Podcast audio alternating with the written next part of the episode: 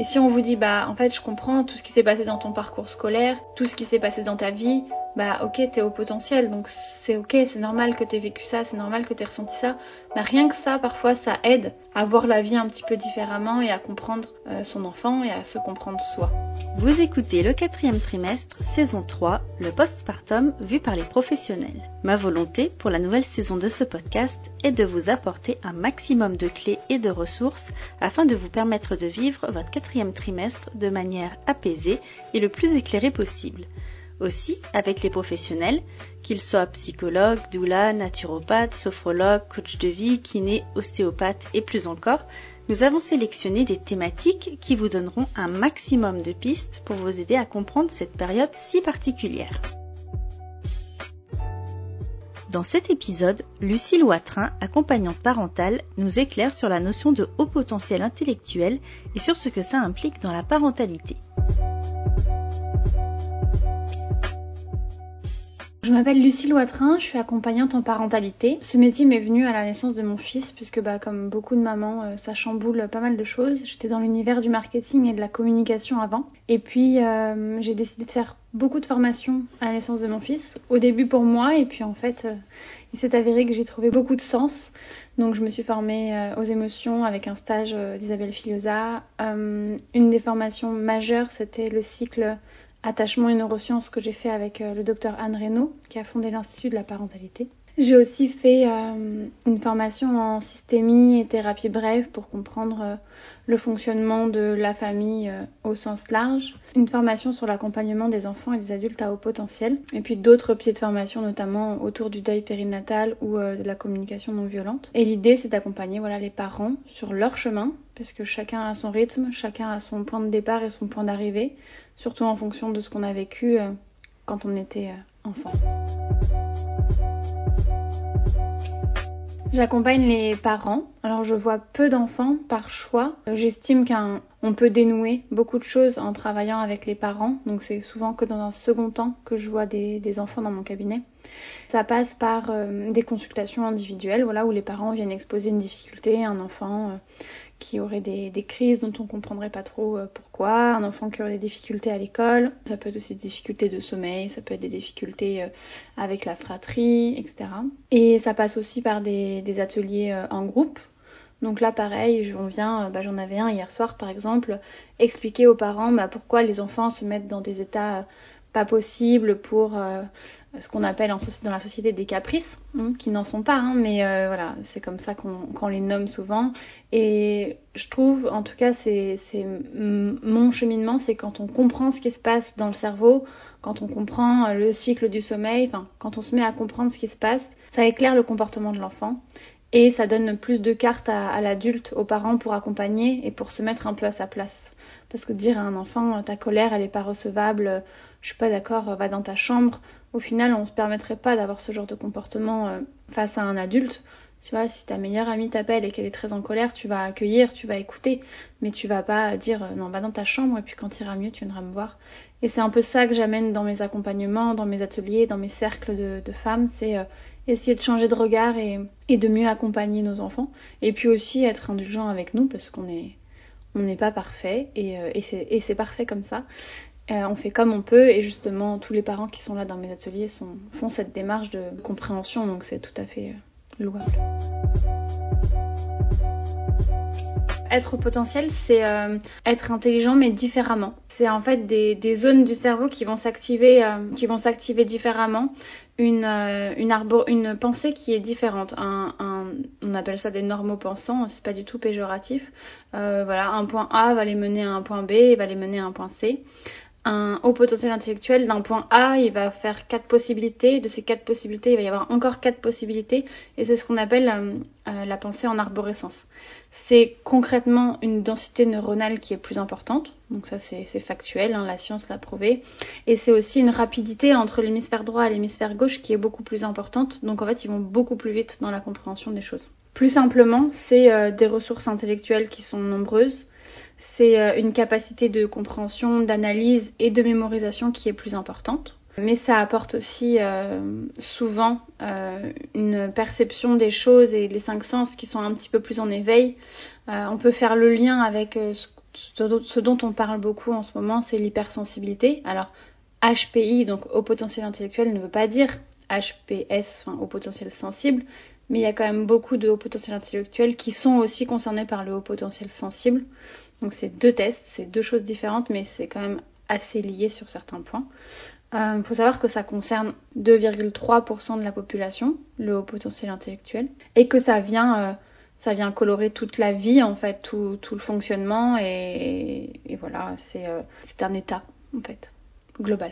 Il existe des mythes il y en a deux que j'aimerais vraiment exposer aujourd'hui. Le premier, c'est l'intello dans la classe. On a tous cette image du, du garçon ou de la fille, qu'importe, qui lève la main tout le temps, qui sait tout, qui a 20 sur 20. Alors, il peut être HPI, cet enfant, mais il peut aussi être très travailleur en fait et, euh, juste intelligent euh, dans la moyenne. Donc en fait c'est pas forcément euh, ça un HPI, ça peut être un enfant qui fout le bazar, qui n'a des mauvaises notes et qui s'en sort pas à l'école en fait. Donc ça c'est un mythe, c'est un enfant qui va très bien à l'école, qui fonctionne très bien, qui est bien dans le système, c'est pas forcément un HPI. Et un enfant qui va très mal dans le système et qui a des mauvaises notes n'est pas forcément bête en fait, si je puis dire. Loin de là. Le deuxième mythe, euh, c'est un peu lié, mais c'est euh, alimenté par la série HPI qui est sortie récemment euh, sur TF1. Un, HPI ne sait pas calculer son, ticket de caisse de tête. Un HPI, voilà, c'est juste... voilà, il y en a, hein il y en a, mais, mais c'est quand même pas la majorité des personnes. La plupart, ils sont quand même assez, bah, ils sont, ils font pas ce genre de choses, même s'ils ont une hyper intelligence sur plein de points.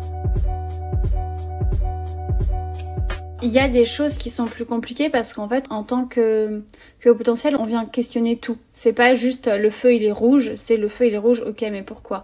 Et pourquoi il serait pas vert? Et s'il est rouge, enfin, et en fait, on vient se poser des questions un peu euh, métaphysique, si je puis dire, sur, euh, sur tout. On a besoin de sens encore plus que les autres. Et c'est vrai que ça peut être compliqué si on est parent d'enfants à haut potentiel ou si on est au potentiel soi-même, parce qu'en fait, bah, c'est parfois compliqué de répondre au pourquoi et pourquoi et pourquoi et pourquoi, parce qu'à la fin, on a, on a plus de réponse en fait. Et même Google n'en a plus, donc parfois c'est compliqué. C'est une particularité, c'est on veut aller au bout des choses, on veut bien comprendre euh, tout ce qui se passe et euh, ça donne parfois des complications au niveau de la communication parce qu'on veut aller au bout.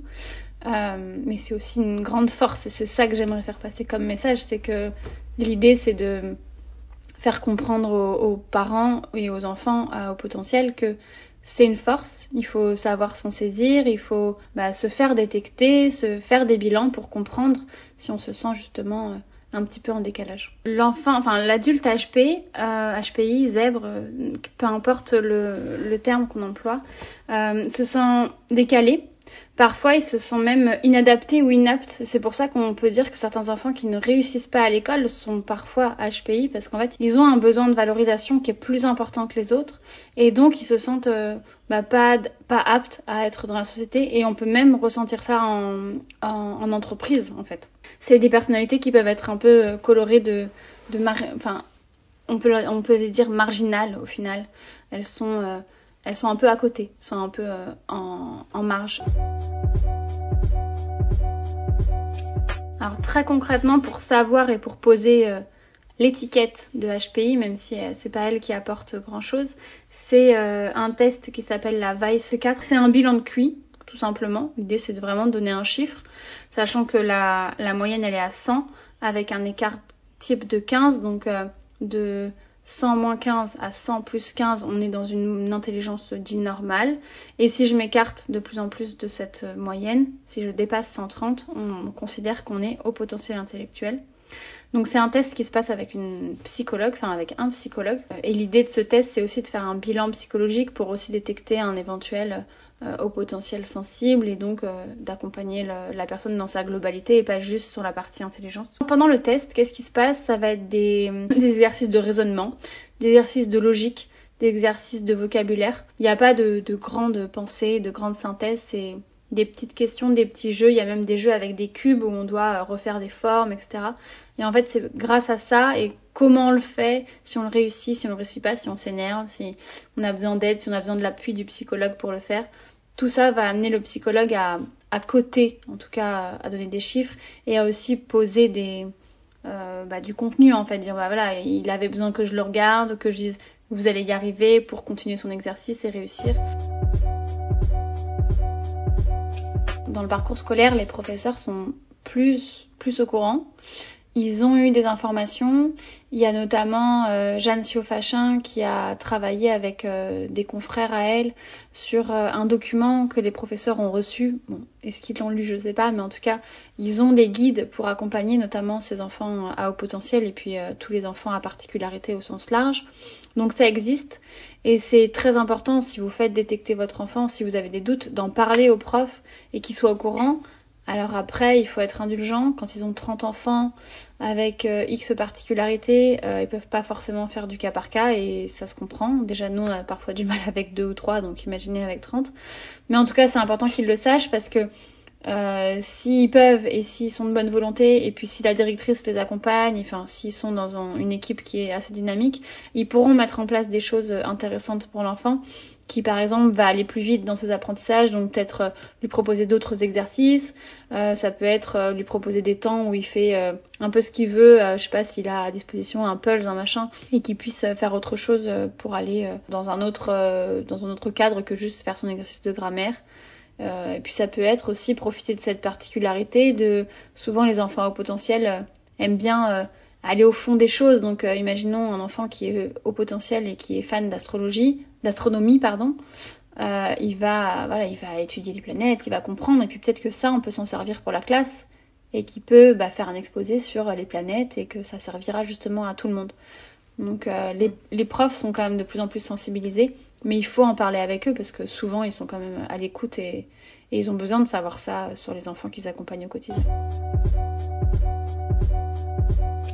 La particularité des, des adultes à haut potentiel, et notamment des parents, parce que c'est le sujet qui nous intéresse aujourd'hui, c'est euh, cette pensée qui s'arrête jamais. Les témoignages qu'on a, c'est cette machine qui tourne tout le temps. Et en fait, déjà la maternité, en tout cas pour la partie femme, parce que je, suis une femme, donc je suis très concernée par ce sujet, on se pose déjà beaucoup de questions quand on va avoir un enfant. Est-ce que je fais ça? Est-ce que je fais ci? Mais si je fais ça, qu'est-ce qui va se passer? Et j'ai décidé de l'accompagner dans ses émotions, mais alors ça implique ça.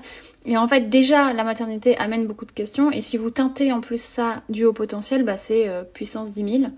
Et donc, euh, c'est euh, on mange plein de livres, on écoute 10 000 podcasts, on s'intéresse à tout, on lit tous les trucs sur Instagram. Et au final, ça, ça peut faire trop et ça peut faire qu'au final, on a, on a peur en fait de, de ce trop d'informations, peur de faire les mauvais choix et ça peut être compliqué. Ah, le haut potentiel, c'est aussi euh, une naïveté. C'est un être qui, on pourrait dire un, bisounours, si, si, je schématise un petit peu. Euh, il, il a toujours euh, confiance en l'autre, il, se donne beaucoup et c'est un gros lien avec l'amitié. On est à 100% quand on est au potentiel, on, on donne tout ce qu'on tout ce qu'on veut, tout ce qu'on peut. Et c'est pareil avec nos enfants. Donc il peut y avoir une notion de sacrifice qui peut être assez importante dans le potentiel et qui faut faire attention parce qu'on entend beaucoup parler du burn-out du burn-out parental. Ça peut être ça aussi, c'est vouloir toujours être euh, dans le je donne trop et au final c'est important en tant que parent de donner à ses enfants et j'en suis la première mais c'est important de ne pas s'oublier pour justement pas tomber parce que si on tombe après ben, il n'y a plus personne pour les enfants. Et, euh, et c'est aussi euh, corrélé avec cette, cette envie de perfectionniste de perfectionnisme, pardon. Euh, on a envie que tout soit parfait, on a envie de faire euh, euh, les étagères Montessori, on a envie de proposer les lettres rugueuses, on a envie de... Et au final, en fait, on, a envie de faire la rotation des jouets, mais au final, on peut pas tout faire. En fait, on est humain, on a un boulot à côté, on a potentiellement d'autres enfants qui arrivent après. Et en fait, tout ça peut un peu submerger le potentiel. donc c'est ça, ça vient quand même beaucoup colorer la maternité et la parentalité au global. Le haut potentiel a aussi euh, ces cinq sens un peu plus en éveil que, les autres.